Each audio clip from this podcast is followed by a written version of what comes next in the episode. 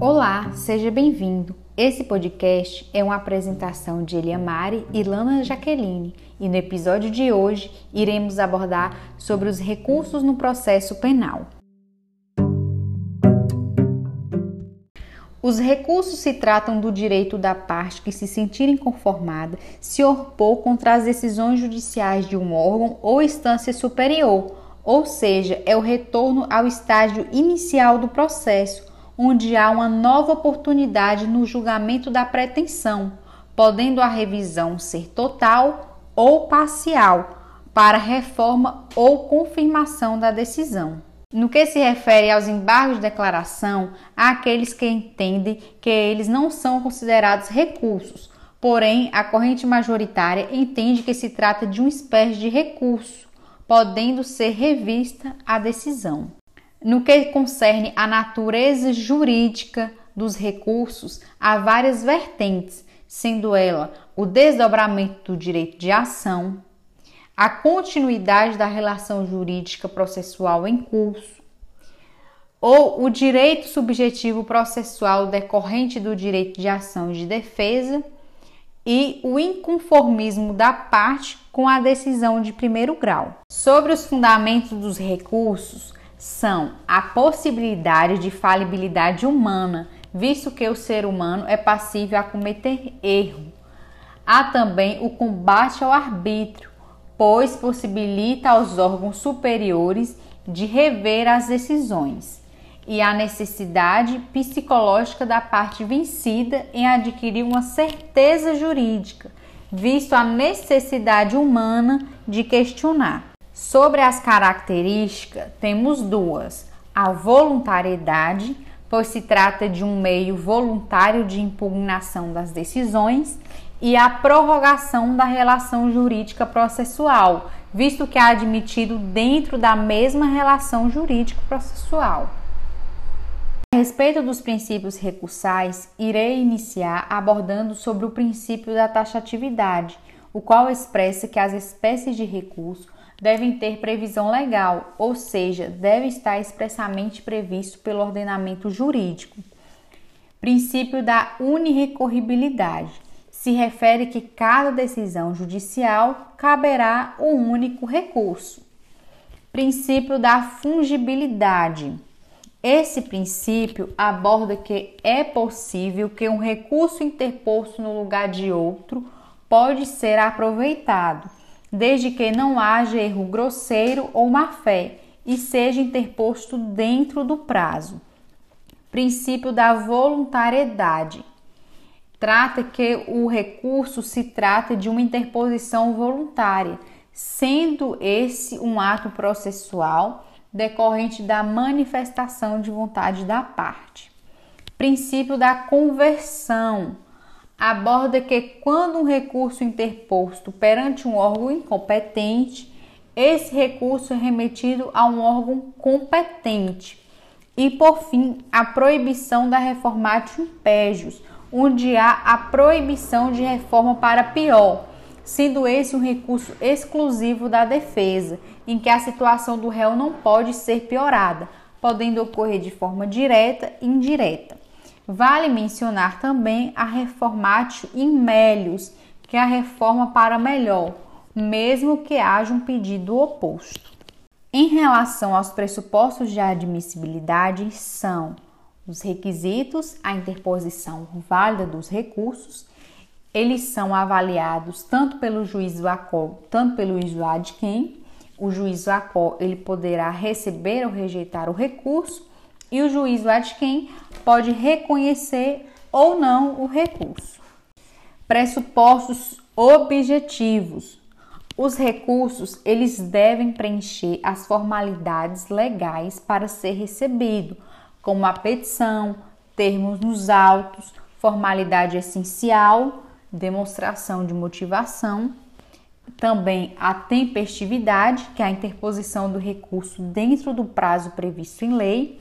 Vale ressaltar que os prazos recursais são fatais, contínuos e perentórios, ou seja, eles não se interrompem e não podem também começar ou terminar em dia não útil Além disso, a contagem do prazo processual se inicia com a exclusão do dia do início e inclusão do dia do final. Sobre a ausência de fatos impeditivos e extintivos, há a renúncia, desistência e deserção.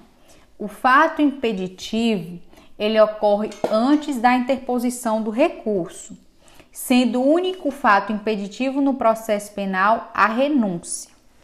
Já o fato extintivo, ele ocorrerá após a interposição do recurso, sendo eles a desistência, como exemplo, a parte recorrer e falar que está de acordo com a sentença, e a deserção, que é quando não ocorre o pagamento das custas processuais. Lembrando que esse atinge apenas o querelante e o assistente de acusação. E por fim, no que se refere aos pressupostos de admissibilidade, aos pressupostos subjetivos, que se tratam da legitimidade, em que as partes são legítimas para recorrer, podendo ser o Ministério Público, querelante e assistente de acusação, e do outro lado, o réu e o defensor, nesse caso, o advogado. Há também o interesse, em que a parte deve demonstrar interesse processual em obter uma situação mais vantajosa, demonstrando então sua frustração de expectativas legítimas, e o interesse jurídico. Sobre os efeitos, os recursos são dotados de um ou mais efeitos. Os principais são o efeito devolutivo e o suspensivo. O devolutivo é a regra, já o suspensivo ocorre quando a lei indicar, podendo ainda o juízo de admissibilidade indicar os efeitos atribuídos aos recursos. Assim, o efeito devolutivo ele é comum a todos os recursos, pois ele devolve ao tribunal o conhecimento da matéria impugnada, revê integralmente a matéria controversa e ao tanto devoluto quanto apelato, devolve-se tudo que apelou. Já o efeito suspensivo, ele é excepcional. Esse efeito impede, paralisa a eficácia da decisão recorrida, suspendendo a produção dos efeitos da decisão impugnada. É importante mencionar que nos embargos de declaração, o efeito suspensivo é específico, pois paralisa o curso do prazo para interposição de outros recursos. Há também o efeito regressivo, se tratando do juízo de retratação, onde a lei autoriza que o próprio órgão ACO possa alterar ou manter sua própria decisão, como exemplo, o recurso em sentido estrito e o agravo em execução. Há também o efeito extensivo, ocorre quando há concurso de agentes. Assim, o recurso interposto por um dos réus será estendido aos demais, desde que não esteja baseado em situação pessoal. Em relação à extinção dos recursos, pode ocorrer normalmente ou anormalmente. A extinção normal será por meio de julgamento pelo órgão competente ou processado regularmente após o julgamento.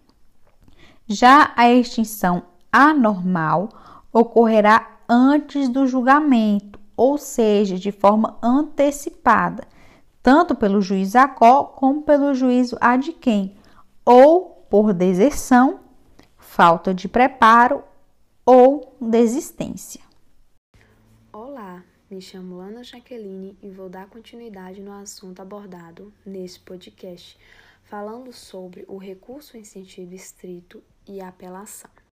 O recurso em sentido estrito é um recurso judicial adequado para impugnação de decisões interlocutórias que não possui caráter definitivo ou terminativo e possui previsão legal no artigo 581 do Código de Processo Penal, que estabelece de maneira taxativa que somente as hipóteses destacadas em cada inciso podem ser objeto de impugnação por tal recurso.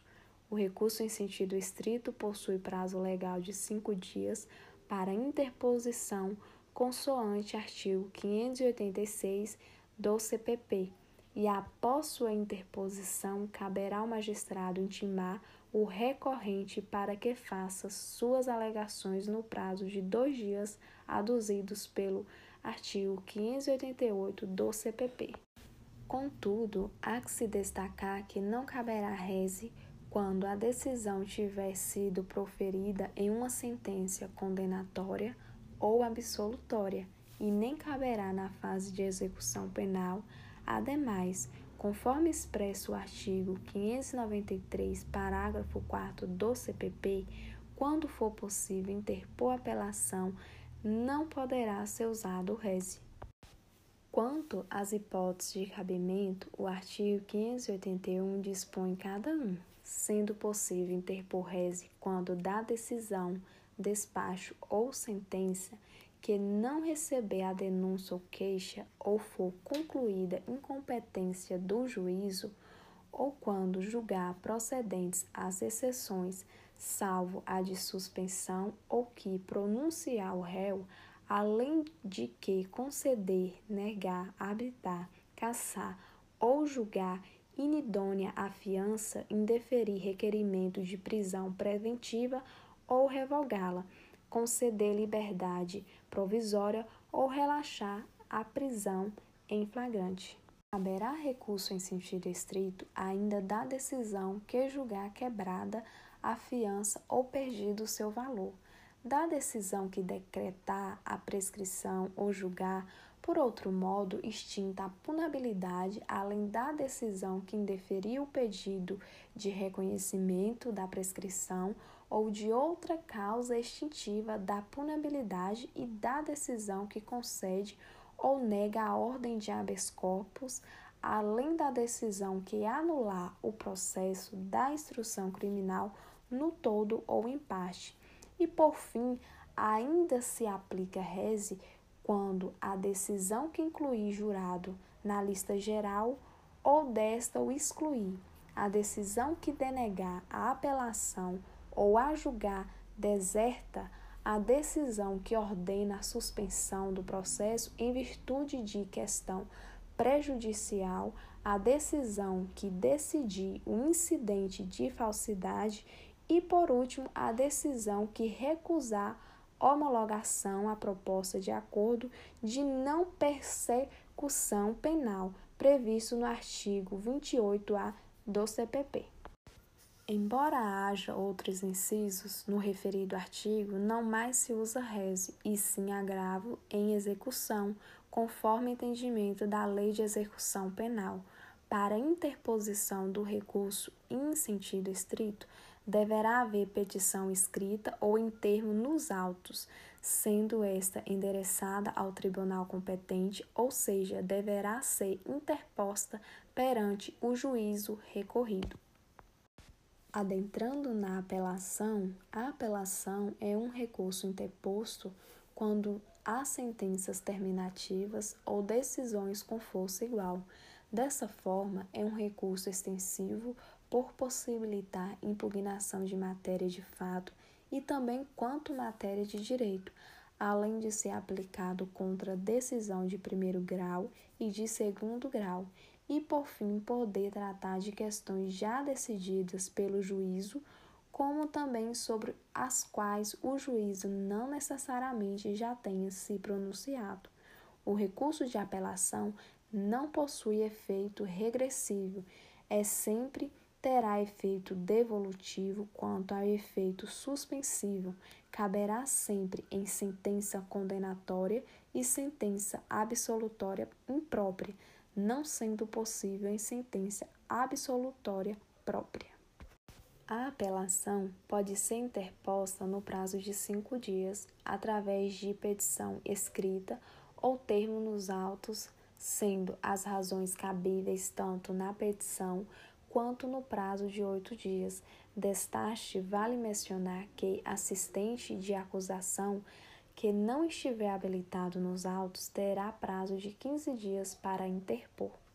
Este recurso encontra previsão legal no artigo 583 do Código de Processo Penal, que prevê de forma taxativa que caberá apelação das sentenças definitivas de condenação ou absolvição proferidas por juiz singular das decisões definitivas ou com força de definitivas, proferidas por juiz singular nos casos não abrangidos pelo reze.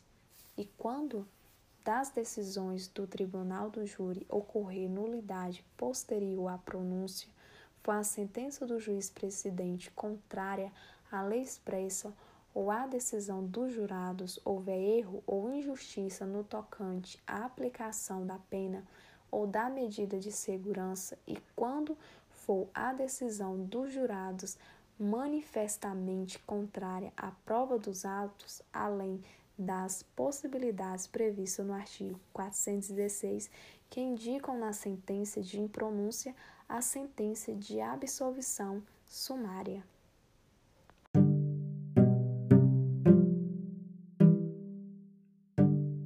Este foi o nosso podcast apresentado à matéria de processual penal 3 orientadora Isabela Lopes, obrigada por nos ter acompanhado até aqui.